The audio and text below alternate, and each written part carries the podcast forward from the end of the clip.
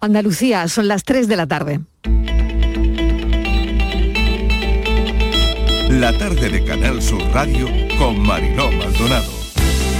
Medidas fiscales, sociales y de liquidez que pretende dar respuesta específicamente a ese tema, al problema notable que tenemos en España, aproximadamente entre el 1 de octubre y el 1 de marzo, una disminución de, la pluviometría de un 40% y en particular en dos cuencas hidrográficas, eh, Guadalquivir y Guadiana, es superior al 60%. Por tanto, era necesario.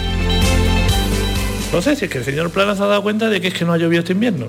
Se ha iluminado, se le ha iluminado la mente y ha dicho, mire usted, como no ha llovido este invierno, pues ahora vamos a hacer un decreto de sequía. Es que estamos en primavera ya. Es que en Andalucía tenemos un decreto de sequía desde junio, desde julio. Es que no ha visto cómo están nuestros embalses, es que no ha visto que los agricultores no pueden sembrar. Tenemos que dar los pasos necesarios para hacer realidad que esas medidas que ya se tomaron, en acuerdo, como digo, con el presidente del sector, pues se, haga, se, puedan palpar por, las, por todos los transportistas, incluidos estos pequeños y medianos transportistas que han sido convocados por la plataforma, pero que, como digo, no, tiene, no está secundado por ninguna de las patronales oficialmente reconocidas, ni tampoco por los sindicatos. No está teniendo demasiada incidencia, hay que decirlo, pero hay que ser prudentes, hay que ser cautelosos, hacer un llamamiento a, a la calma, eh, pues está trabajando en ese paquete de medidas que nos puedan ayudar a hacer frente a una situación compleja, pero que desde luego es un momento para llamar a la calma, no es el mejor momento para convocar movilizaciones. En este momento los productos que están más impactados por la inflación, la subida de los precios, tenemos que revisar su fiscalidad. Y yo creo que con eso eh, avanzo bastante de cuál es la actitud que tiene el Gobierno de España. Reto de las ciudades sostenibles en el siglo XXI. ¿Cómo responder a ellos? Te viene hablando de ello la exposición de Shanghái del año 10. Hay que recordar que fue relativa a mejores ciudades, eh, mejores vidas, algo así, ¿no? Pero eh, han pasado cosas desde el año 10 hasta ahora. A los objetivos 2030 de Naciones Unidas, Objetivo de. Desarrollo Sostenible. Hay muchos compromisos en Europa en materia de sostenibilidad ambiental, muchas cuestiones que importan. El autobús ha salido de Almería cargado de ayuda. Viajan hasta la frontera de Ucrania con Polonia para traer a 13 huérfanos ucranianos y a varias familias. Los niños serán acogidos en la localidad de Canjayar. Aquí en Jerez 11 grados y lloviendo a mares. Puerto de Santa María San Lucas, lloviendo bastante. Aquí en Úbeda, 12 grados y lloviendo. Desde Málaga, aquí en Cartama Pueblo, está cayendo el agua a cubo. Eh, muy buena que es el agua.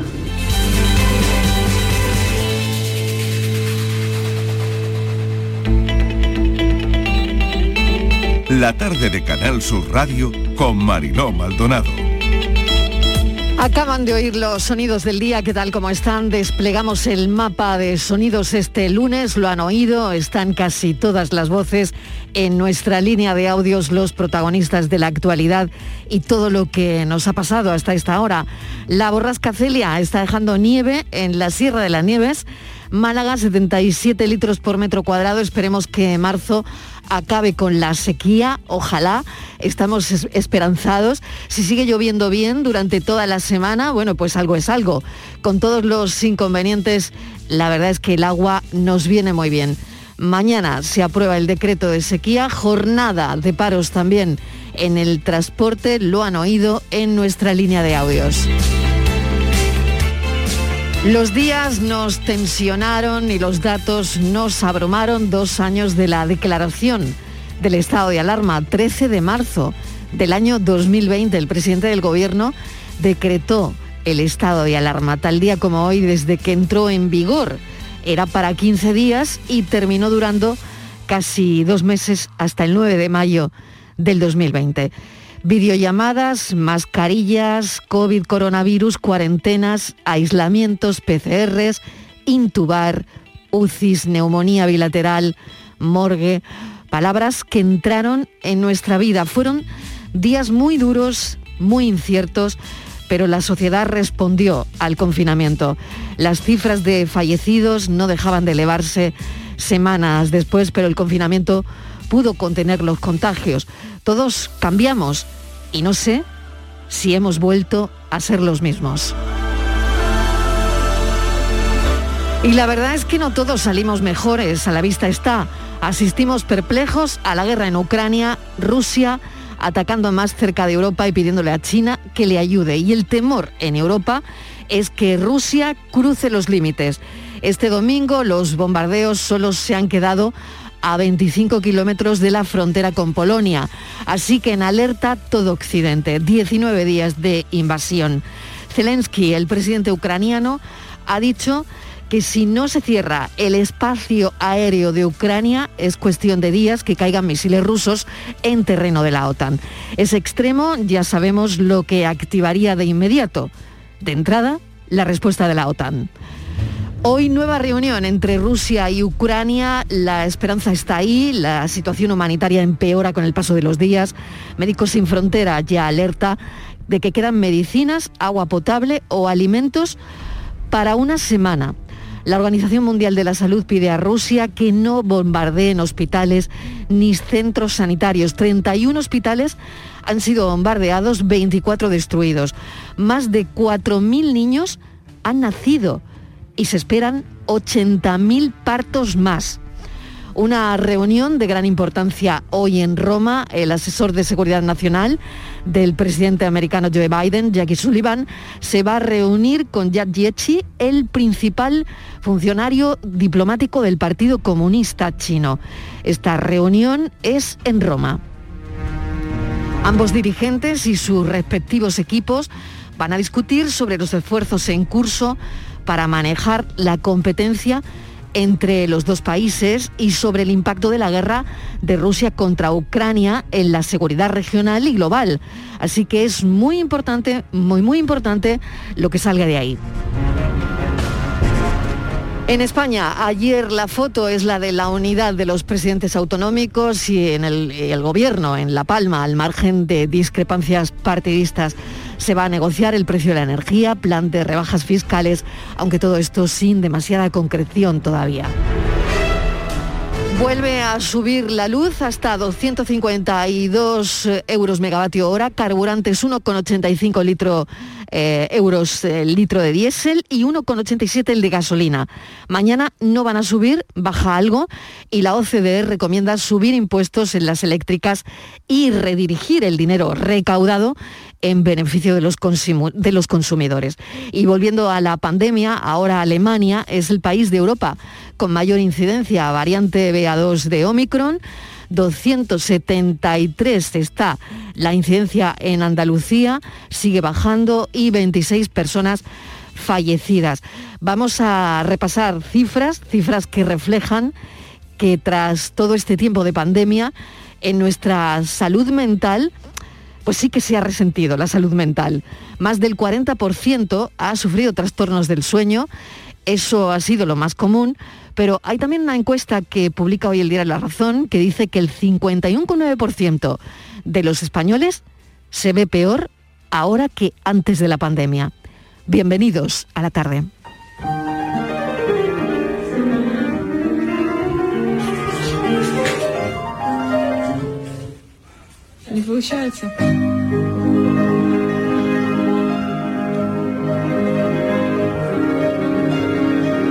Este es el piano que hemos elegido para, como música para la actualidad. Los sonidos, las imágenes que nos llegan de Ucrania son dolorosas, muy dolorosas. Es como si estuviésemos viviendo una secuencia de la película El pianista. Una película en la que se denunciaba no solo la barbarie nazi, la barbarie nazi, sino también toda la maldad que la guerra trae consigo. El piano que oyen el piano que oyen es el de una mujer, Irina, que se sienta al piano. Primero lo que hace es quitarle los cascotes de la explosión que había sobre el teclado, retira el polvo y la metralla y se sienta a tocar. El vídeo hace una panorámica de la destrucción de su apartamento. La cámara recoge los escombros, no hay ventanas, pero el piano de cola blanco sigue ahí como esperando a que ella volviera a tocarlo. Su hija de 16 años es quien graba el vídeo. Su hija sobrevivió al misil que cayó a menos de 10 metros de la casa. Irina, la madre, que es la que toca el piano, necesita tocar. Necesita tocar para ordenar sus ideas, para despedirse del piano, porque van a intentar salir de la ciudad. Irina toca su piano, aliado en su dolor, como si no hubiese mañana, porque quién sabe si el piano resistirá o si ella lo volverá a tocar.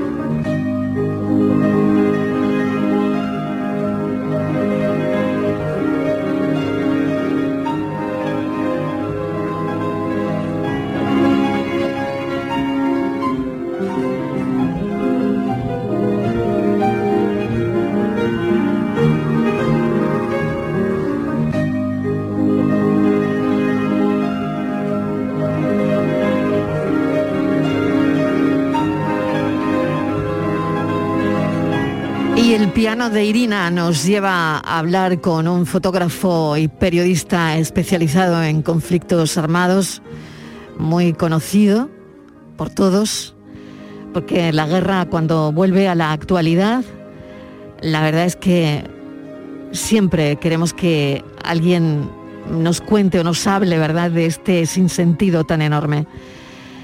La verdad es que Gervasio Sánchez eh, nos ha narrado mil y una experiencias en, eh, en, las guerras que ha podido cubrir, tanto en las guerras balcánicas de los años 90, las africanas de Ruanda, Sudán, Liberia, Sierra Leona, o los conflictos asiáticos, ¿no? como Irak o Afganistán.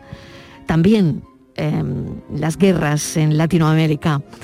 Gervasio Sánchez, bienvenido, gracias por acompañarnos a esta hora. Sé que estás en una, en una comida, pero te agradezco enormemente eh, que nos atiendas a esta hora. Hola, buenas tardes. Muchas gracias por invitarme. Sabemos, Gervasio, que a las 7 de la tarde eh, vas a estar en la Fundación Antonio Gala dando una charla. ¿Exactamente qué vas a hacer? Bueno, en primer lugar, pues en un lugar tan importante de mm. Córdoba, de la cultura cordobesa como la Fundación Antonio Gala, intentar contarle a las personas que asistan eh, qué es la guerra y sobre todo cuáles son las consecuencias de las guerras que yo he cubierto en los últimos 40 años. Estamos hablando de más de 25 conflictos armados en África, Asia, América Latina y Europa, algunos de ellos que se parecen muchísimo mm. al conflicto que hay en la actualidad en, en Ucrania, como fueron todas las guerras balcánicas, y otros pues más alejados en el tiempo y seguramente eh, por kilómetros, pero también de una gran eh, de un gran impacto eh, contra los civiles, que son al final los que acaban perdiendo todas las guerras. Te oía esta mañana decir que las guerras son el fracaso más absoluto de la sociedad. Sí, es verdad. O sea, cuando está en la guerra ya no hay vuelta atrás. Las consecuencias se van a, a pagar durante años y décadas. Y no hace falta decir a Ucrania ni a los Balcanes. Con que solamente reflexionemos sobre nuestra guerra civil veremos que 85 años después todavía están pendientes eh, situaciones que se produjeron en aquella guerra. El hecho de que haya todavía fosas comunes sin abrir o que haya cementerios donde hay personas que fueron ejecutadas sin que hayan sido eh, sumadas, e identificadas, integradas en sus seres humanos eh, familiares, significa que eso es un fracaso, sea en España, mm. sea en Balcanes, sea en Guatemala o sea en Irak. Entonces, lo, lo, lo, lo que hay que ser muy consciente que una vez que se traspasa la frontera entre la paz y la guerra, la situación va a ser irreversible y sus consecuencias van a ser durísimas durante muchísimos años y décadas. Hay muchas personas que este fin de semana sean, ya saben que Gervasio Sánchez es muy activo en, redes sociales y este fin de semana has hecho un, hilo, el domingo supimos de la muerte del periodista Bren Renault y mm, escribías un hilo tan tan interesante. Muerte de un periodista y consejos para primerizos. Eso lo, escribías con letras mayúsculas, ¿no? Porque, bueno, creo que al final todas las guerras se parecen, pero no sé si se parece eh, la manera de informar siempre o no. Eh, al final eh, tenemos a, periodistas que no lo están pasando bien, a otros que no están cobrando lo que deberían y algunos que se han ido por su cuenta y prácticamente esta es la primera guerra que están cubriendo. Sí, es cierto que, que las guerras, pues eh, en la guerra aparecen muchísimos tipos diferentes de periodistas, desde el periodista de un diario eh, con, un, con una situación que, está bien, que le paga los gastos, tiene un seguro y tiene un salario decente, pero en los últimos años, y incluso estaremos hablando ya de las últimas dos décadas, el número de periodistas independientes o freelance que han llegado a los conflictos armados, no solamente españoles, sino también europeos y estadounidenses, es muy alto. Y evidentemente una guerra europea que, que está aquí al lado, que coges un avión en Madrid y en tres horas está en la frontera de Ucrania, o incluso antes de cerrar el aeropuerto de Kiev, te podías volar a Kiev pagando mm, unos cuantos euros, a 30, 40 o 50 euros, hace que la gente pues crea que todo esto pues es fácil, que llegar a un sitio como este, pues evidentemente como se puede llegar con facilidad, porque no necesita ni siquiera un visado, pues eh, es posible cubrir con, facilidad. Y las guerras, una vez que empiezan los disparos, los bombardeos, las emboscadas, pues evidentemente los periodistas quedan en una situación compleja, una situación complicada, que puede en cualquier momento pues costa de la vida. Por eso es muy importante que sobre todo la gente joven que empieza no se vaya a la guerra, eh, digamos, como si aquello fuese una aventura, como si fueran a vivir momentos eh, experimentales muy intensos, que también va a ocurrir, sino sobre todo que vayan bien preparados, ¿no? Y que sepan claramente que cualquier error que cometan puede ser el último error de su vida. Yo he visto periodistas muy jóvenes llegar a una zona de conflicto eh, por no hablar o por no reflexionar o por no esperar a, hacer acompañar a gente más experimentada, pues han acabado muriendo, ¿no? Y esto es triste, una vez que te matan ya no hay nada que hacer. Gervasio, ¿a qué guerra se parece esta? Si crees que em, se parece alguna, no lo sé. Em, y, cómo ves la situación desde tu punto de vista? Pues es una guerra muy parecida a las guerras balcánicas, esa, la mm. guerra de la antigua Yugoslavia, donde el ejército federal yugoslavo bombardeaba a, digamos a, milicianos armados de la defensa territorial que había creado, se había creado durante, el periodo de los comunistas los titoístas de la época de Tito y esto hacía que fuera una guerra simétrica donde uno tenía la artillería pesada, los bombardeos, los aviones, los helicópteros de combate, los carros de combate, la artillería matida, los cohetes, los misiles y estos mm, se defendían con, con, con, con fusiles, ¿no? Eso hace que la guerra sea simétrica y con lo cual si la guerra la está cubriendo, como pasa en Ucrania, por el lado más débil, como ocurre ahora mismo, donde los rusos tienen la intensidad de fuego y los ucranianos pues pueden resistir con emboscadas, hace que la guerra sea extremadamente peligrosa, porque tú estás en el lado, digamos, débil del conflicto y ahí es donde sobre todo sobre tu cabeza caen todas las bombas inimaginables, ¿no? Mm. Contábamos además, bueno, la, peligrosidad que tiene. Estamos viviendo ahora mismo dos reuniones importantísimas, una de Estados Unidos y China y otra, bueno, pues otro posible acercamiento en una videoconferencia de Rusia eh, con Ucrania, ¿no? Pero la verdad es que los días están siendo tremendos y lo último que contábamos, Gervasio, es la cercanía, ¿no? La cercanía de ese bombardeo eh, con la, a 25 kilómetros de la frontera con Polonia. ¿no? Entonces, no sé si esto tenemos ya que ir pensando en, lo peor. A ver, la guerra dura, dura desde el año 2014 y en 2014 ha habido decenas de miles de muertos. Otra cosa es que los europeos y nosotros los españoles y los andaluces hayamos mirado hacia otro lado. O sea, eh, la guerra de Ucrania no empezó ayer, no empezó hace tres semanas, empezó en el 2014 cuando los rusos los separatistas rusos eh, se independizaron ayudados por los, rusos en algunas provincias ucranianas, ¿no? Eh, de, mayoría, de mayoría rusa en algunos casos, ¿no? Y esto es un conflicto que, está latente desde entonces.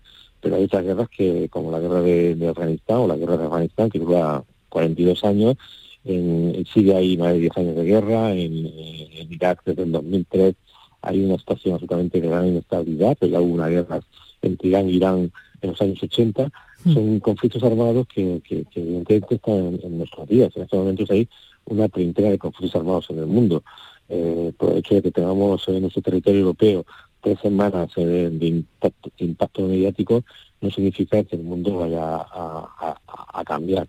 A mí me gustaría, sinceramente, que los eh, españoles y los, y los europeos tuviesen la misma sensibilidad sobre la población ucraniana que ha tenido que, que vive sus casas la misma sensibilidad, la misma empatía con ellos que, que, que, están teniendo con ellos también con, otros ciudadanos que también han sufrido la guerra, como los sirios, los iraquíes, los afganos y también los saharianos, ¿no? Porque parece ser que a veces el color de la piel también es importante para que nuestra eh, solidaridad se, se multiplique o se debilite.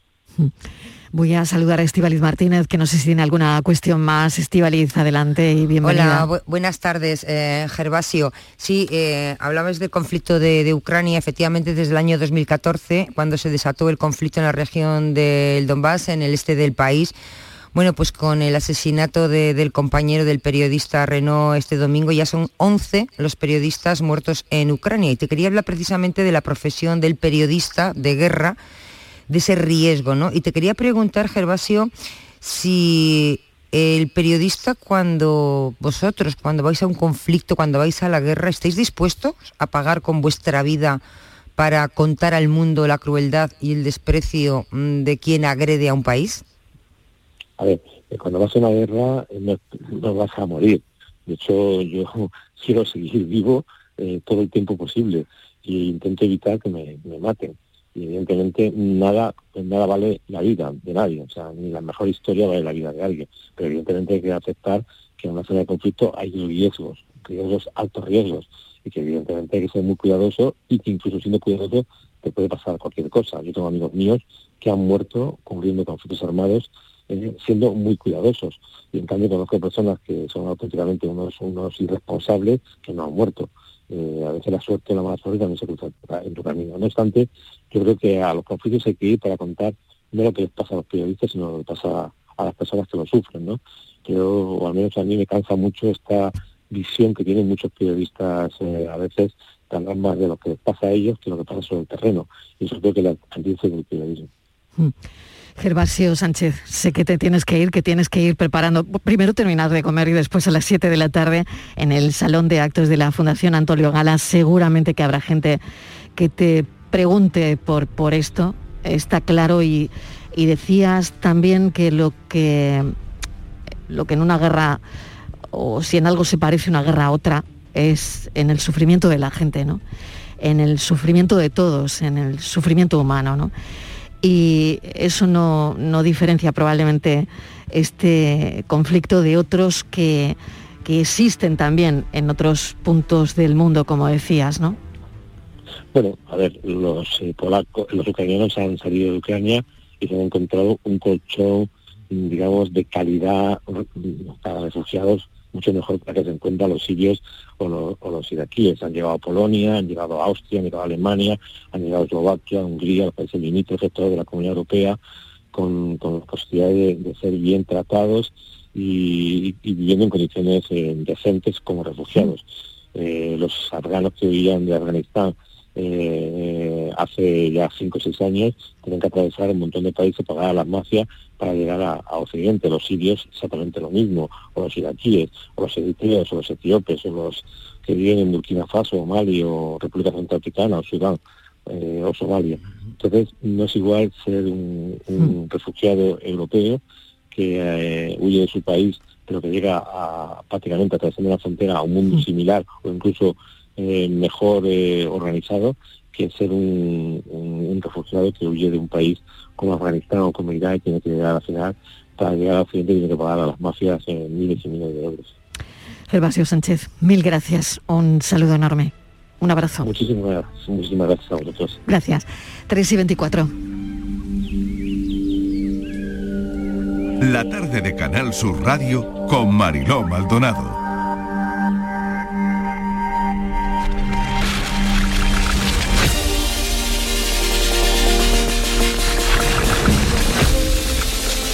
Nos vamos a detener un momentito en el precio de la energía, que también ocurre con el precio de la energía, con esto, con la subida de la luz, por ejemplo, que golpea a una gente más que a otra.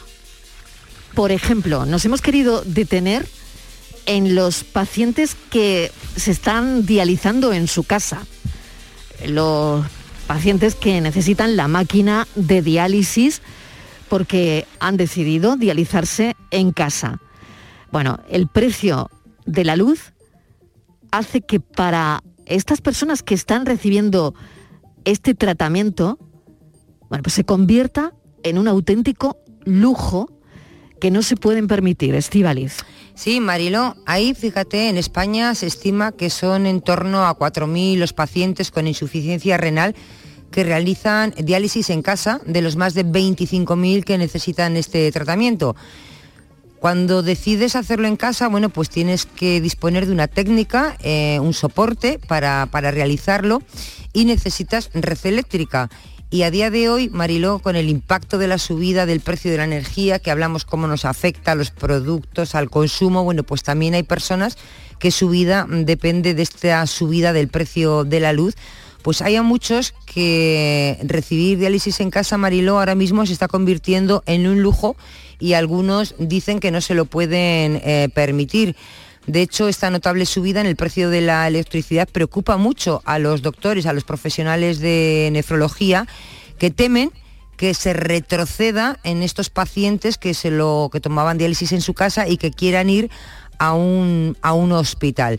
Eh, fíjate que se estaba trabajando muchísimo y estaba apostando precisamente por aumentar los esfuerzos y los recursos para impulsar el diálisis domiciliaria porque dice que tiene un impacto positivo en los resultados clínicos y que tiene muchísimas ventajas para los pacientes, pero ahora ha llegado la subida de la luz y, es un problema, es un problema, Marilo. Vamos a conocer cómo se vive o cómo es un enfermo que necesita diálisis en, en, casa. Por supuesto, lo vamos a hacer ahora mismo porque tenemos el testimonio de Mario Sánchez, que es paciente de diálisis domiciliaria y vicepresidente de ALCE, Giralda. Señor Sánchez, bienvenido. Gracias por atender nuestra llamada. Muchas gracias a vosotros y buenas tardes. Bueno, ¿cómo es el, día a día de un paciente de diálisis? Y ahora lo que nos ocupa también es, eh, bueno, pues eso, la, energía, el precio de la energía y que estos aparatos eh, consumen mucha electricidad. Sí, bueno, como, como bien dices, eh, la, diálisis, hay, dos formas de, hacerla. Está la diálisis hospitalaria, que es la que se realiza en, los hospitales y en, los centros de diálisis. Y hay una alternativa, que es la, que es la diálisis domiciliaria, que nos la hacemos algunos pacientes en nuestro propio domicilio. Eh, este tipo de diálisis, para muchas personas, como en mi caso, tiene, tiene una serie de ventajas y que bueno, en un entorno de pandemia como el que estamos ahora mismo, pues puede suponer, puede imaginar la diferencia que, existe entre hacerte un tratamiento en tu casa o el tener que acudir a un hospital tres días por semana.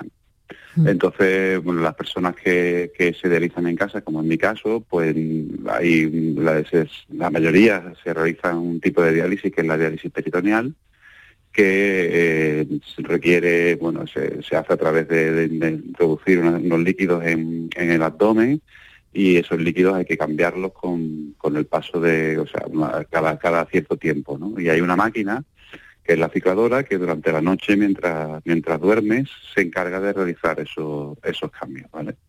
Eh, una de las ventajas que tiene la diálisis domiciliaria es que, que lo que te como acabo de comentar, ¿no? que se hace mm. por la noche mientras, mientras que duermes, con lo cual eso supone un menor impacto en, la vida del paciente. Claro. esa máquina eh, está conectada a la red eléctrica, como, como bien dice, y está conectada pues entre 8, 9 o 10 horas. Mm.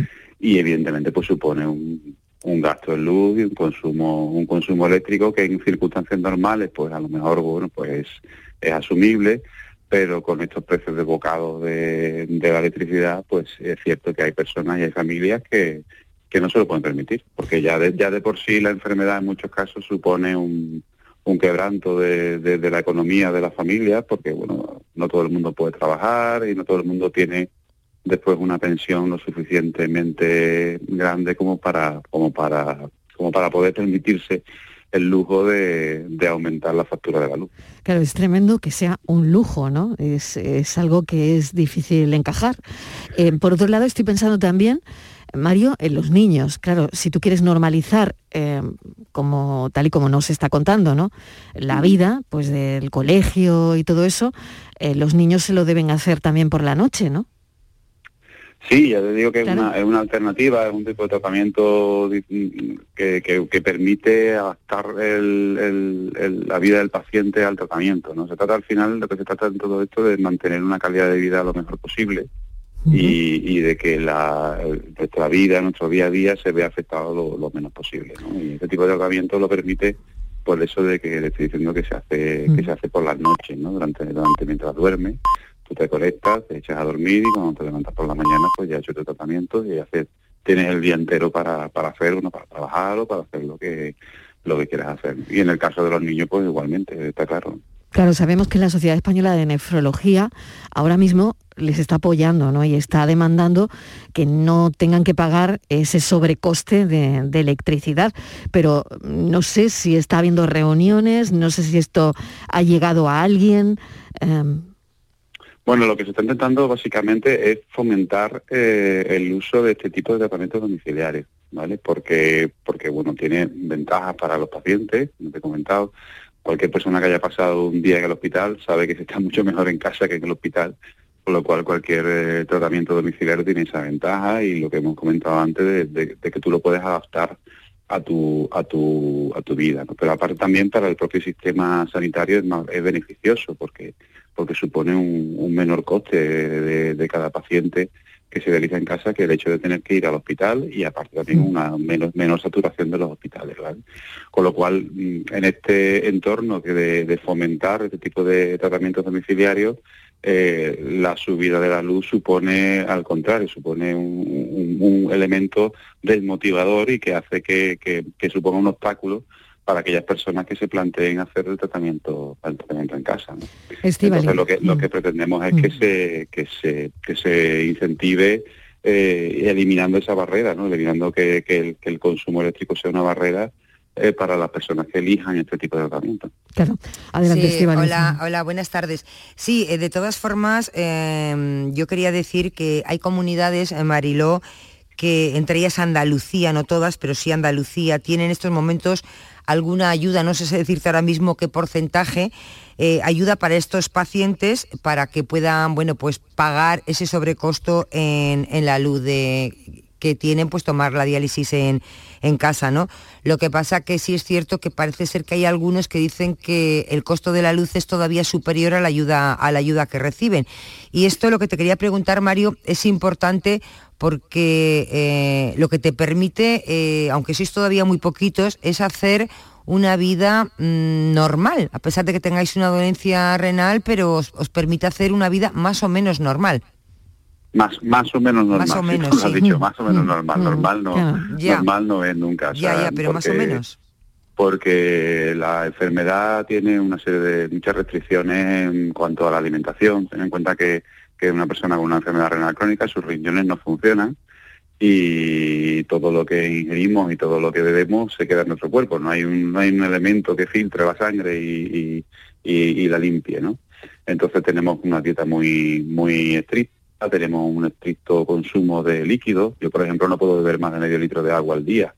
Y eso en Andalucía en verano es complicado a veces. Entonces, bueno, sí es verdad que, la, que, el tratamiento, tenemos la ventaja de que tenemos un tratamiento que nos permite seguir con vida, pero, pero no es una vida normal. Eh, lo que sí te permite, obviamente, es el, adaptar horarios y te, evita el tener que desplazarte al hospital. Mira, por ejemplo, para que te hagas una idea, eh, una persona que se dializa en el hospital se dializa entre cuatro y cinco horas, tres días a la semana. Pero luego hay además, hay además personas que se tienen que trasladar en ambulancia que supone un tiempo más, más un tiempo de espera en la ambulancia. prácticamente hay personas que mm, dedican el día entero al tratamiento y eso es un día sí, un día no, o sea, eso es, media vida perdida con el tratamiento. Este tratamiento domiciliario pues te permite hacerlo en casa, en tu entorno familiar, en tu casa, con tu, con tu familia, con tus cosas, con tu, con tu vida y, además pues este tipo de cicladora te permite hacerlo durante la noche, con lo cual tienes después el día a tu disposición para, para hacer otras cosas. Eh, entonces, claro, eh, por eso nosotros mm, queremos que quien pueda hacer ese tipo de tratamiento, porque no todo el mundo lo puede hacer, pues tenga la libertad de, poder elegir y no se vea eh, no se vea obstaculizado por, por, por un impedimento que en este caso es meramente económico. Mario Sánchez, mil gracias por habernos contado esta problemática que cuando hablamos de la subida de la luz y damos la cifra, la verdad es que mm, hoy queríamos contar lo que hay detrás. Y detrás, por ejemplo, puede haber enfermos de diálisis que tengan que conectar 8 o 10 horas su máquina en casa, por ejemplo. Mil gracias por habernos atendido, habernos mostrado la problemática y ojalá, ojalá haya muchísima suerte y desde luego este precio de la luz por las nubes se empiece a regularizar de alguna manera o, o al menos para estas historias que conocemos que hay detrás de ese precio desorbitado. Mil gracias y un saludo. Muchísimas gracias a vosotros. Un saludo. Mario Sánchez es paciente de diálisis domiciliaria y vicepresidente de ALCE Giralda. Vamos un momentito a publicidad y a la vuelta, dos años del primer estado de alarma, dos años de cicatrices profundas. La tarde de Canal Sur Radio con Mariló Maldonado. También en nuestra app y en canalsur.es.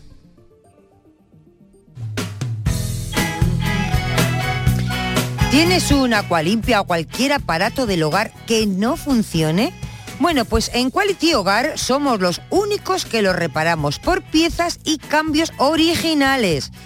O lo que quieres es cambiar tu Aqualimpia o tu vaporeta antigua por una nueva. En Quality Hogar puedes hacerlo con las mejores condiciones y financiación. Llama ahora y pide tu presupuesto. Es gratuito y sin compromiso. Llama al 937 078 068 937 078 068. Aqualimpia es marca registrada de Quality Hogar, tu servicio técnico de confianza. Llámanos.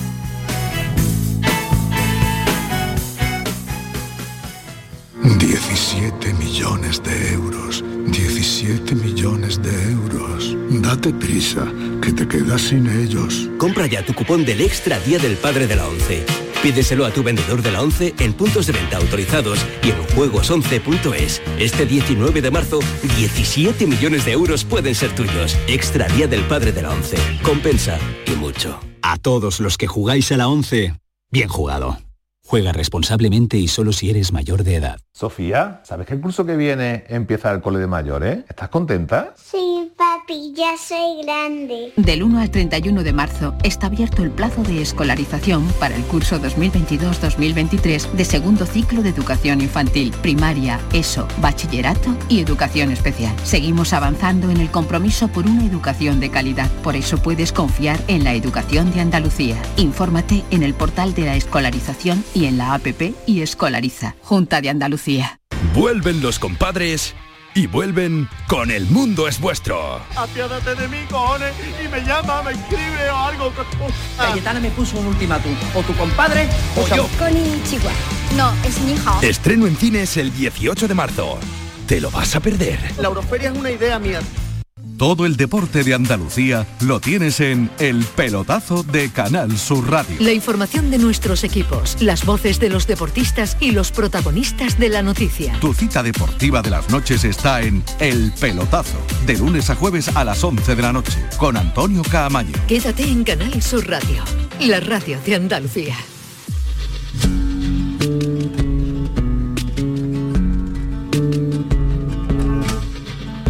La tarde de Canal Sur Radio con Mariló Maldonado. Por los ángeles de alas verdes de los quirófanos. Por los ángeles de alas blancas del hospital. Por los que hacen del verbo cuidar su bandera y tu casa. Y luchan porque nadie muera en soledad centinelas que no duermen, para que el enfermo sueñe que va a despertar. Sin temerle a su miedo y usando su piel como escudo, moviendo las camillas del peligro 20 minutos y llegamos a las 4 en punto de la tarde. Hemos pasado 6 horas, 11 millones de infectados, 10.000, perdón, no, 100.000, 100.000 fallecidos en nuestro país. Dos años han pasado desde que el presidente del gobierno, Sánchez, decretó el primer estado de alarma para combatir el coronavirus. La verdad es que todavía, todavía nos escuecen muchísimas historias, ¿no? La verdad es que la crisis sanitaria nos ha dejado muchas cicatrices como personas que se han enfrentado directamente a ella. Hemos oído en estos dos años aquí en el programa, en Canal Sur Radio, muchas historias, muchísimas historias, algunas terribles, otras mejores, pero bueno, historias que desde luego nos han llevado al momento en el que estamos hoy. Y es contando que han pasado dos años. Algunos lo podemos contar. El dolor de las ausencias ha provocado muchos sentimientos encontrados, ¿no? Pero también, ¿no? Eh, como ocurre desgraciadamente ahora em, que estamos viviendo esta invasión de Rusia en Ucrania y la guerra, también hemos podido contar muchísimas historias de solidaridad inesperadas, ¿no? Una resiliencia que desde luego se parecen, ¿no? En algo. Estivaliz, dos años desde que contamos en este programa y que incluso lo hicimos desde casa, que teníamos el coronavirus encima y una pandemia encima. Sí, Mariló, dos largos eternos. Parecía que nunca íbamos a llegar al final, aún no hemos llegado del coronavirus. Eran 15 días, 15 días, 15 días, dos años. Nadie lo olvidará. Seguramente que para la mayoría eh, hayan sido los dos años más largos de nuestra vida. Pero hemos vuelto a ser los mismos. Muchos se, se decía Mm. durante el confinamiento, ¿seremos los mismos? ¿Volveremos a ser otras personas? Pues no se sabe, Marilo, porque hemos pasado un confinamiento, duras restricciones, entre comillas, una nueva normalidad, desesperación, incertidumbre, tragedia. Dos años que nos han marcado nuestras vidas, Mariló. Dos años mm, donde mucha gente se ha quedado por el camino, muchísima gente enferma. Dos años donde aquel, eh, al principio, tú te acuerdas, solamente teníamos único, el único remedio que conocíamos, que era quedarnos en casa, porque no podíamos, no sabíamos nada más para luchar contra, contra este virus, ¿no? Pero bueno, aquello se alargó hasta un 21 de junio y a partir de entonces llegó la mascarilla, la distancia de seguridad, que marcaron durante el resto de tiempo nuestras vidas, ¿no? Como de hecho lo sigue haciendo, aunque en menor medida a día de hoy. Yo creo que dos años después lo que ya hemos hecho ha sido aceptar que el virus no se va a ir y que debemos convivir con él, eso sí, reduciendo los riesgos en lo posible, ¿no? Dos años, Mariló, ¿cómo estamos ahora? Pues ahora estamos debatiendo si hay que quitarse o no la mascarilla en el interior. Mañana No- Comisión de Salud Pública. por a ver, ejemplo, claro, nos claro. quedan los enfermos persistentes, muchas personas que se han quedado con muchísimas secuelas. Nos quedan eh, muchos problemas mentales de muchísimas, proble- muchísimas eh, personas. Así que, ¿hemos vuelto a ser los mismos? Pues no sé. Yo tampoco lo sé, Estíbaliz. Mm. Creo que no. Creo que no hemos vuelto a ser los mismos, la verdad. Hay hospitales que se reconfiguraron, lo recuerdan, lo que era una biblioteca, era una unidad de cuidados intensivos, lo que era un hotel, eh, también se eh, pusieron camas.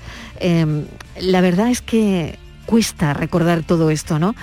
Pero vamos a hablar con el doctor Ismael Ahomar, internista del Hospital Clínico San Cecilio en Granada. Es uno de los médicos, ya hemos hablado en alguna ocasión aquí con él, eh, que detectó el primer caso de COVID en Granada. Él estaba de guardia el 12 de marzo del 2020 y bueno, pues le llegó, le llegó uno de los primeros casos. Doctora Omar, bienvenido. Ah, hola Marilo Estivali, buenas tardes. Bueno, gracias, un placer como siempre estar dos con- años. Dos años han pasado, doctor. Sí, sí, dos años que... Y seis horas. eternos, pero eviden- evidentemente que eh, estamos aquí dos años después y bueno, hay que dar gracias por poder estar aquí, ¿no? Pero como usted dice, eh, pues no somos lo mismo, ¿no? Yo el primero que, que no soy el mismo que hace dos años, ¿no? No somos los mismos, ¿verdad? Eh, totalmente. No. Totalmente. Yo, bueno, es verdad que hemos visto muchas cosas. eh, a veces se sorprende uno de que lo rápido que nos olvidamos, ¿no? Desgraciadamente, pues lo que estamos viviendo continuamente, ¿no? Esta sociedad que, que yo pienso que está la sociedad enferma o estamos enfermos, ¿no? Ahora una guerra, ¿no? ahora con toda la noticia de guerra parece que el coronavirus ha desaparecido y entiendo que, no debemos borrar nota esta tragedia ¿no? de, tanta gente eh, de un plumazo, ¿no? Pero ciertamente yo lo que veo, y en mi caso lo, lo tramito, ¿no? Pues que se ha perdido mucha alegría, se ha perdido la chispa, ¿no? No somos las mismas personas y creo que algunos eh, los que hemos estado no vamos a volver a hacerlo, en mi caso creo que, que nunca, ¿no? No se puede olvidar la, la historia y la gente que, que ha tenido los sufrimientos humanos, ¿no? Hmm. Fue como un tsunami, ¿no? Esto no, doctora Omar, no, no lo esperaba nadie, ¿no? Usted estaba haciendo la guardia y probablemente oyendo que, bueno, en, China cómo estaba la situación en Wuhan, ¿no? Y, claro, y de repente se lo encuentra en su hospital, ¿no? El primer caso, además. Sí, sí, es cierto. Esto es una cosa que, rememoramos los compañeros, ¿no? Y compañeras que estábamos hmm. siempre eh, en, esa guardia, ¿no? ¿Quién no iba a decir en ese momento? Aquí estábamos con la, se permite la, expresión, con la con la risa de que, bueno, en Granada no hay COVID por mm. eh, la manera de expresión de la malafolla granadina, aquí no entra, ¿no? Y de repente fue como, como usted dice, Marilo, hubo un tsunami tremendo y nos ha dejado marcado. Y, y, ciertamente yo creo que ahora estamos muchos de los profesionales, estamos recogiendo, pues bueno, estábamos en la ola, una ola detrás de otra, y no teníamos tiempo para, para pensar. Creo que cuando han ido pasando la ola, pues eh, estamos siendo conscientes de lo que ha sido esto para nosotros, ¿no? Aparte de que no se ha ido, ¿no? Eh. Y estamos siendo conscientes, entiendo, de, lo que hemos pasado, ¿no? Por lo menos ese, es mi caso y creo que de muchos compañeros. ¿Hemos madurado, doctor? Como sociedad, no lo sé, no lo sé. Yo, mi opinión, que es una opinión muy personal, luego pienso que no. Sinceramente pienso que no. Me da a mí muchísima pena que, que parece que no ha pasado nada, ¿no? que estos dos años se han borrado de un plumazo. Evidentemente no se puede generalizar, ¿no? Pero ciertamente, como decía aquí usted anteriormente, ahora estamos viendo que están saliendo también eh, muchas secuelas, muchas patologías mentales que, las teníamos olvidadas, ¿no? Y, yo estoy, bueno, o se ve generalmente un, clima de, de, crispación tremendo, ¿no? Y la verdad que, que, preocupa. Yo, tanto que decíamos, vamos a salir mejores. Yo, sinceramente, creo que como sociedad metámonos todos, ¿no? Hmm. que a mí me apena decir que creo que como sociedad no, no estamos mejor que antes. Hmm. Estivaliz. Hola, doctor, buenas tardes. Dos años de COVID, ¿qué queda por hacer? La verdad que Estivaliz queda todavía, desde el punto de vista, mucho por hacer. En principio, lo que usted decía muy acertadamente, eh, tenemos que ser claros que esto se va a convertir o se ha convertido eh, en una endemia, ¿no? Tenemos que aprender a convivir con el virus.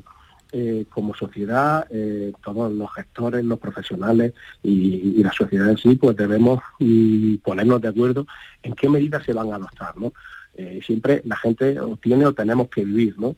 Pero no podemos pasar de extremo de no pasa nada a, perdón otro confinamiento. Es decir, tendremos que ver qué medidas eh, adoptadas por, por todos. Yo creo que en esto se debe escuchar mucho a los profesionales, eh, que las medidas pueden ir cambiando, evidentemente, pero acostumbrarnos a vivir con, el virus y poder a su vez pues, pues, levantar la cabeza, ¿no? porque hay mucha gente, no solamente los que lo han pasado mal, ¿no?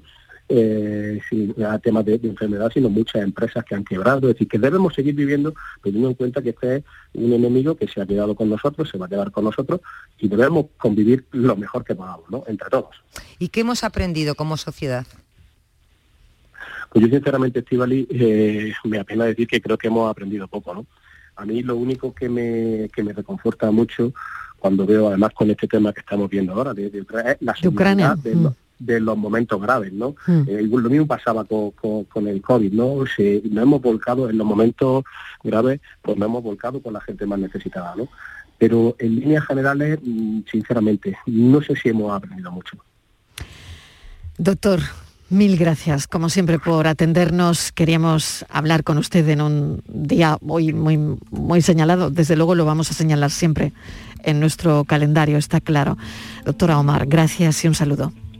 Gracias a ustedes, como siempre. Un saludo. Vamos con la foto del día. Francis Gómez, ¿qué tal? Bienvenido. Hola, buenas tardes, Mariló. Pues la imagen de hoy es la propuesta por Jordi Vidal, fotógrafo cordobés que se formó en la Escuela Grisart de Barcelona, donde se especializó en fotoperiodismo. En 2013 cubrió sobre el terreno las revueltas que tuvieron lugar en Estambul.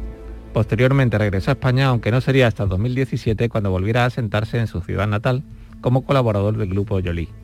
Actualmente desarrolla su trabajo como fotógrafo freelance compaginando su labor para distintas agencias de comunicación con otros proyectos relacionados con el marketing digital. Hola, buenas tardes Maridón. ¿Qué tal? ¿Cómo lo lleváis? Pues nada, hoy no he elegido una fotografía en, en concreto como tal. En esta ocasión he querido mostrar una, una fotogalería de los premios que concede la Asociación Internacional de, Fotógrafos Profesionales de Nacimiento. Y la verdad que la he visto este fin de semana por, Twitter, que me ha llegado y me ha parecido una labor y un trabajo impresionante la que hacen los fotógrafos de nacimiento. Eh, son fotos muy cercanas, muy espectaculares, porque la verdad que pienso que, si no somos médicos que, trabajamos en maternidad, muy pocas personas tienen la posibilidad de, de ver lo que es un, parto en directo. Y yo invito a todo el mundo a que pase por la fotogalería y vea los diferentes fotógrafos y fotógrafas que han sido seleccionados para los premios y como digo, no puedo decir una fotografía en concreto como tal porque todas me parecen espectaculares. Pues nada, espero que tengáis todo un buen día y que vaya todo bien. Venga, un saludo. Nacer, las fotos de, de nacimiento son las que ha elegido nuestro fotógrafo del día. La tarde de Canal Sur Radio con Mariló Maldonado. También en nuestra app y en canalsur.es. Canal Sur Sevilla. ¿Buscas una fibra óptica que te dé más? Telecable Andalucía es tu operador local de confianza. Telecable. Fibra de 300 megasimétricos por solo 14,90 euros al mes y línea ilimitada de 24 gigas por 10,90. Contrata en Telecable Andalucía. Somos punto de venta oficial de Xiaomi. Telecable Andalucía. Conecta con lo que realmente importa. Compra en tu barrio, compra cerca, siente Macarena. Y la Asociación de Comerciantes de Macarena hemos preparado para ti grandes sorpresas y regalos. Repartimos mil euros en cheques de consumo. Compra cerca, siente Macarena. Promueve Asociación de Comerciantes de Macarena. Financia Ayuntamiento de Sevilla. Vuelve Film Symphony Orchestra con su nueva gira Phoenix. Un apasionante espectáculo con el que resurgirás de tus cenizas. Un emocionante viaje musical a través de las mejores bandas sonoras de todos los tiempos. 18 de marzo, Fibes, Sevilla. Ya a la venta en filmsymphony.es. Volvemos a disfrutar de lo clásico, la clásica reunión, el clásico abrazo y ahora por fin el Salón de Vehículo Clásico. Sevilla Classic Gas vuelve a Fibes el 19 y 20 de marzo con la mayor exposición de modelos históricos, compraventa entre particulares, recambios, exhibiciones, monográficos y mucho más. No esperes más, ven a Sevilla Classic Gas en Fibes el 19 y 20 de marzo, sevillaclassicgas.com. Décimo primera edición de la Ruta de la Tapa de Santa Olalla del Cala en pleno Parque Natural Sierra de Aracena y Picos de Aroche. Los días 26 y 27 de marzo, las mejores tapas de nuestros bares, actuaciones en directo, un tren turístico y jornadas de puertas abiertas en monumentos y museos te esperan en la Ruta de la Tapa. Ven a Santa Olalla del Cala, ven a la Sierra Prometida, cuna del jamón de bellota y del gurumelo. En Canal Sur Radio por tu salud, responde siempre a tus dudas. Dos millones de personas en España padecen incontinencia urinaria. No necesariamente tiene que ver con el envejecimiento y la medicina tiene soluciones para este problema. Este lunes en el programa, los mejores especialistas nos ayudan a comprender la incontinencia y atienden tus dudas y preguntas en directo. Envíanos tus consultas desde ya en una nota de voz al 616-135-135. 616-135-135. Por tu salud. De lunes a viernes, desde las 6 de la tarde, con Enrique Jesús Moreno. Súmate a Canal Sur Radio, la radio de Andalucía. La tarde de Canal Sur Radio con Mariló Maldonado. Estos son nuestros teléfonos 95 1039 105 y 95 1039 16. Y hoy tenemos con nosotros a José María del Río, abogado experto en Derecho de Familia y Herencias. Los teléfonos siempre abiertos por si alguien quiere consultarle alguna duda, pero queríamos poner encima de la mesa una historia de unos abuelos, Estivaliz, que esta mañana nos llamaba muchísimo la atención y queremos contársela a José María del Río. Sí, eh, José María, buenas tardes. Bueno, mira, estos son, dos, son dos, dos abuelos, son mayores, tienen 76 y 69 años y tienen eh, un nieto de 13 años. Ellos ahora mismo ejercen de padres de su nieto desde hace 7 años. La madre del menor eh, fue asesinada por, por, su padre, que luego se, suicidó y desde entonces los abuelos hacen cargo de este niño. Y esos abuelos lo que quieren es que este niño eh, invertir el orden de los apellidos y dicen que llevan siete años peleando porque no consiguen que eh, poner al niño de apellido el nombre de, su madre. Y queríamos saber qué pasa en estos casos, porque seguramente que te cuento este caso, pero como ellos, como esta familia, como estos mm. abuelos, habrá otras muchas familias que quieran hacer lo mismo, quitar al niño el nombre, el apellido de su padre, o por lo menos ponerlo en segundo lugar. Ella muere por, ella es asesinada, ¿no? Por su padre, ella por, es por violencia lo machista. Sí, lo he comentado y luego el padre se suicidó. No tiene, el niño no tiene ni padre ni madre. Claro, José María, a ver. Bien, buenas tardes. Bueno, pues vamos a ver, que estén pleiteando me induce a pensar que todavía no han hecho ningún tipo de mm. medida referida a ostentar la tutela de su nieto. ¿Por qué? Porque en caso de que obtuvieran la tutela y por tanto son los tutores legales del nieto, siempre podrían aprovecharse de una modificación del reglamento de la ley del registro civil del año 2007, que establece una posibilidad excepcional, desde luego, para cambiar los apellidos de cualquier persona que haya sido objeto de violencia de género.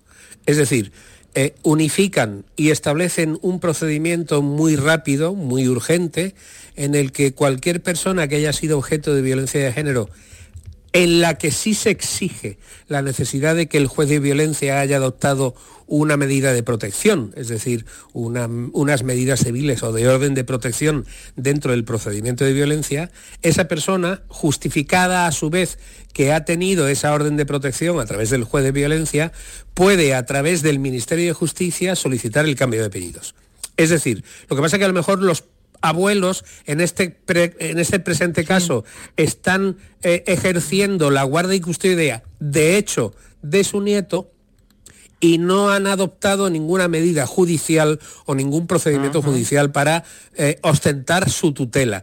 En el momento en que no existe padre y madre, cualquier persona familiar eh, del menor tiene que adoptar el papel eh, de padre o de madre y de madre en este caso. Entonces lo que tienen que hacer es asumir la tutela, la tutela del menor, que será la que determinará que tienen la patria potestad sobre el menor y por consiguiente poder decidir o poder solicitar a través del Ministerio de Justicia, vuelvo a decir, en un procedimiento súper especial, el cambio de apellido. Ajá, o sea que en el momento si esos abuelos, pasa que me imagino que no sean, no sé, pero siete años, alguien les ha tenido que informar bien, ¿no? Porque alguien se habrá dicho que adopten al nieto, eh, no lo sé, me imagino que siete años y cuando sale además publicado su caso en los medios de comunicación que ha tenido repercusión, no sé qué problemas pueden eh, tener. ahí, hay, ahí hay un problema. O no han solicitado la tutela, o no se han beneficiado o no han utilizado el procedimiento que establece la modificación del reglamento de la ley como para solicitar el cambio de apellido. Es decir, cualquier persona que haya solicitado o obtenido violencia de género, en este caso al ser menor de edad, tienen que ser los que ostentan los tutores del menor, que en este caso serían los abuelos, si lo ha dicho y si lo ha decidido así un juez. Es decir, pueden en este tiempo no haber presentado el procedimiento judicial de tutela y por consiguiente no son titulares de esa posibilidad o de esa facultad para solicitar el cambio de pedido. Y ahora muy, muy rápidamente con el conflicto en la guerra de Ucrania, ¿qué trámites debe hacer las familias españolas que quieran regularizar la acogida de niños y familias ucranianas? Con respecto a, niños, ningún problema. Es decir, ponerse en contacto con organizaciones no gubernamentales que desde hace muchos años llevan tratando el tema este de traslado de menores desde Ucrania a España. Eh, esto, es, esto se puede hacer de forma directa y quieras o no, existe unas redes importantes eh, para, para, admitir eh, a esos menores. Personas mayores, pues ya a través de un programa que ha intervenido el, Ministerio de Inclusión a través de las comunidades autónomas con un programa que tiene distintas fases para que cualquier persona o unidad familiar que viene de Ucrania pueda solicitar dentro de las fases que establece el programa su residencia provisional en España. José María del Río, mil gracias por habernos acompañado y echarnos una mano en todo esto. Hemos conocido también, desgraciadamente, esta mañana que hay detenido este mediodía un policía local de Ceuta acusado de matar a su mujer en un posible caso de violencia machista y al parecer podría haber disparado a su mujer con su arma reglamentaria en, en su casa, en el interior del domicilio. Bueno, lo dejamos aquí. José María, mil gracias. Un saludo. A vosotras, buenas Noticias.